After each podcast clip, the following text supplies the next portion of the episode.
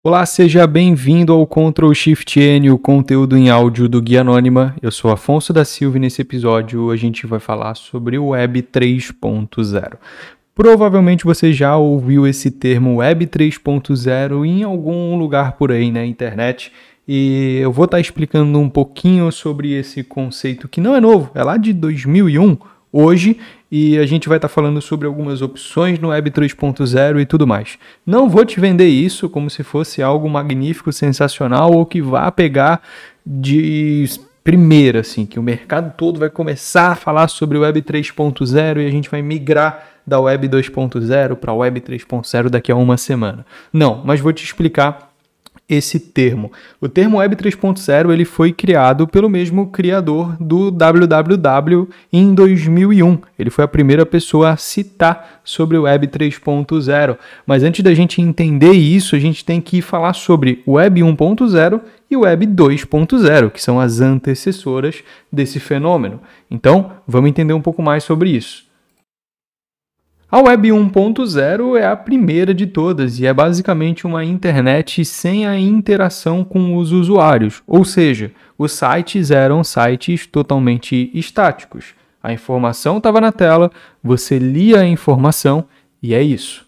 Já a Web 2.0 é a que pode ser considerada a web atual, a mais utilizada hoje, que existe desde 99 aproximadamente, no qual a gente tem uma interação com os usuários, como por exemplo, você tem a interação com as suas redes sociais, envia informações, recebe informações, armazena-se informações nos bancos de dados e tudo mais. Então, a web que tem algum tipo de interação com seu usuário. E a web 3.0 é uma web que tem como objetivo dar mais controle para o usuário, sem a dependência necessária de Big Techs. Então, a Web 3.0 vem com o conceito de que o usuário ele é dono dos seus dados, ele é responsável pelos seus dados, trazendo menos dependência das grandes corporações na área de tecnologia e também o conceito de descentralização, blockchain, criptografia ao extremo, uso de criptomoedas e inteligência artificial. Isso porque hoje as informações estão tanto centralizadas nas big techs como também centralizadas no quesito servidores. Então, por exemplo, o Instagram, o Google, o, a Meta, né, apesar de terem vários servidores ao redor do mundo, as informações estão centralizadas nos servidores das empresas. Então, a Web 3.0, como ela quer trazer um poder maior para o usuário, benefícios maiores para o usuário, ela traz esse conceito de descentralização e desligamento dessas big techs. E quando a gente fala de big tech, a gente está citando aí as grandes corpos como Google, como a Meta, Apple e outras gigantes do nosso mercado, exemplificando também o próprio Twitter como uma big tech, tá? Que agora, né, é, é meio que tudo do mesmo dono, então acaba tendo uma conexão aí indireta com Tesla, SpaceX e outras empresas do Elon Musk. Algumas, é, alguns softwares, né, algumas soluções que substituem as soluções da Web 2.0. Então eu vou citar aqui uma solução da Web 2.0, uma solução da Web 3.0 e mais ou menos o que existe de diferente entre essas soluções, certo? O Google Chrome, o Mozilla Firefox, o Microsoft Edge, ele é uma solução de Web 2.0. Já o Brave, ele é considerado um navegador de Web 3.0, por ele dar mais controles ao usuário e mais benefícios ao usuário, como por exemplo é, bloqueio de ads, bloqueio de propagandas e também uma certa monetização por uso do seu navegador. Então, o Brave ele é considerado um, um, um browser de Web 3.0 por dar mais poder ao seu usuário final e é um poder íntegro, né? Não é aquele poder maquiado, tipo, ah, a gente não está coletando as suas informações, quando na realidade ainda estão. O Spotify, Google Podcast, Apple Podcast, Apple Music, é, Deezer e etc. são softwares de áudio, podcast e música da Web 2.0. Já na Web 3.0, uma das soluções mais conhecidas que existem é o Audius. E o Audius é basicamente uma plataforma no qual o próprio criador upa suas músicas por lá e é monetizado por isso. Hoje o mundo da música ele dá cerca de 12% da monetização para o criador, né, para o cantor ou para o grupo que desenvolveu aquele material. E a Audios ela tem como meta chegar a 90% esse repasse de monetização. Então ela faz uma ponte mais direta entre a música eh, reproduzida e o criador de conteúdo dela junto com o público. Então a monetização ela é passada, ela não vai para a gravadora, distribuidora ou é cortada uma grande fatia para o Spotify ou para qualquer outro reprodutor de música, por exemplo. Então, aqui no caso do áudios, os benefícios são tanto para quem está escutando, por não ter propaganda, por ser totalmente gratuito e tudo mais, quanto para quem coloca suas músicas na aplicação, por ter uma faixa, uma porcentagem maior dessa receita.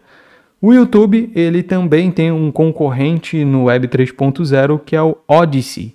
E o Odyssey ele trabalha também com essa questão de propagandas e monetização maior para o desenvolvedor de conteúdo, mas a diferença do Odyssey é que ele tem é basicamente uma blockchain por trás dele, já que a empresa desenvolvedora é a mesma empresa que desenvolve uma blockchain chamada LBRY, alguma coisa assim, e os vídeos eles não são armazenados em servidores dessa empresa, eles são meio que armazenados em uma rede de computadores espalhada pelo mundo todo, e então a plataforma ela só armazena na blockchain o local, a localidade onde esse vídeo está, ou as localidades no qual esse vídeo está para que ele seja montado e exibido em tela. Então essa é uma das diferenças do Odyssey para o YouTube e outra também é a questão de direitos autorais e tudo mais que meio que os caras não se responsabilizam e você pode, pelo que deu para entender, clonar o conteúdo dos outros sem nenhum tipo de problema. O Instagram também possui algumas possibilidades e o Twitter também. Para o Instagram a gente tem o Showtime, só que o Showtime ela é uma rede social mais voltada para NFT, que é uma parada que meio que virou um meme aí depois de tudo que aconteceu com as NFTs mágicas e vou levar a minha NFT para passear de barco. Então, o Showtime, ela é uma rede social que é concorrente entre muitas aspas ao Instagram, mas muito mais voltada para essa questão de NFT e entre aspas arte. E o Twitter, ele tem um Mastodon, que eu acho que é uma das redes mais conhecidas da Web 3.0, principalmente após a aquisição do Twitter pelo Elon Musk, que a gente teve um boom gigantesco do Mastodon e muita gente migrando para ele. Contudo, as redes sociais no geral, elas possuem algumas possibilidades aí no Web 3.0. Tem a, a, a Ether, a Minds, a Diaspora e a Miwi como opções também de rede social nesse universo do Web 3.0. Afonso, e o que você acha sobre isso? Eu acho que o Web 3.0 ele vai sim é, acabar sendo integrado no nosso mundo, mas eu acho muito difícil esse desven essa desvencilhação, acho que é isso, nem sei se essa palavra existe, das big techs, porque elas dominam o mercado, elas mandam na internet basicamente. E você, ah, pô, mas eu uso, eu uso tudo isso aí que você falou. Ok, você e mais quantas pessoas? Porque é a mesma coisa. Nossa, eu acho o Telegram muito melhor do que o WhatsApp. Show de bola, amigo, mas você não vai conseguir falar com a sua família via Telegram. Você não vai conseguir falar com seus clientes via Telegram, provavelmente. Você vai precisar estar onde a maior parte das pessoas estão. Então, não adianta você achar o Signal muito legal, sendo que ninguém da sua base de contatos utiliza o Signal. Né? Não adianta você utilizar o Odyssey para assistir vídeo, sendo que nenhum dos seus criadores de conteúdo publica vídeo no Odyssey. Não adianta você abrir mão uh, do seu Twitter para ir para o Mastodon, sendo que ninguém utiliza, sendo que ninguém da sua bolha utiliza o Mastodon. Então, tá entendendo a questão aqui? A questão aqui não é se a solução é melhor, se ela é pior, se ela é mais benéfica ou não para o usuário final.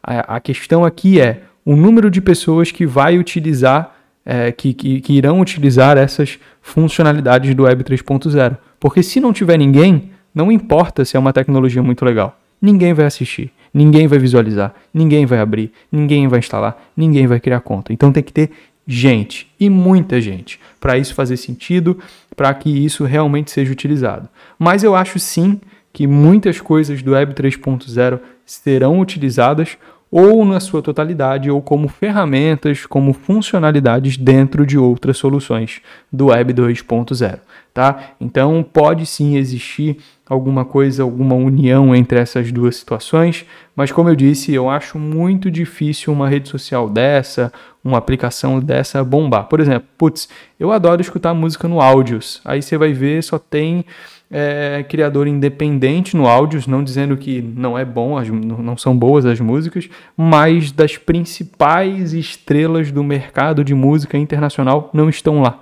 O seu cantor, o seu cantor favorito não está lá, a sua banda favorita não está lá. Então você vai, se, vai ouvir a sua banda favorita numa plataforma convencional ou vai deixar de escutar o que você gosta para apoiar a causa do áudios, entende? Então é basicamente um se a população no geral não apoiar, não vai dar certo, certo? Então isso aí é com tudo, tá? É, até mesmo aí o, o, as criptomoedas que, nossa, elas vão revolucionar o mundo, elas vão substituir o dinheiro. Isso já fala-se aí na internet há uns 7, 8 anos e até agora isso não aconteceu.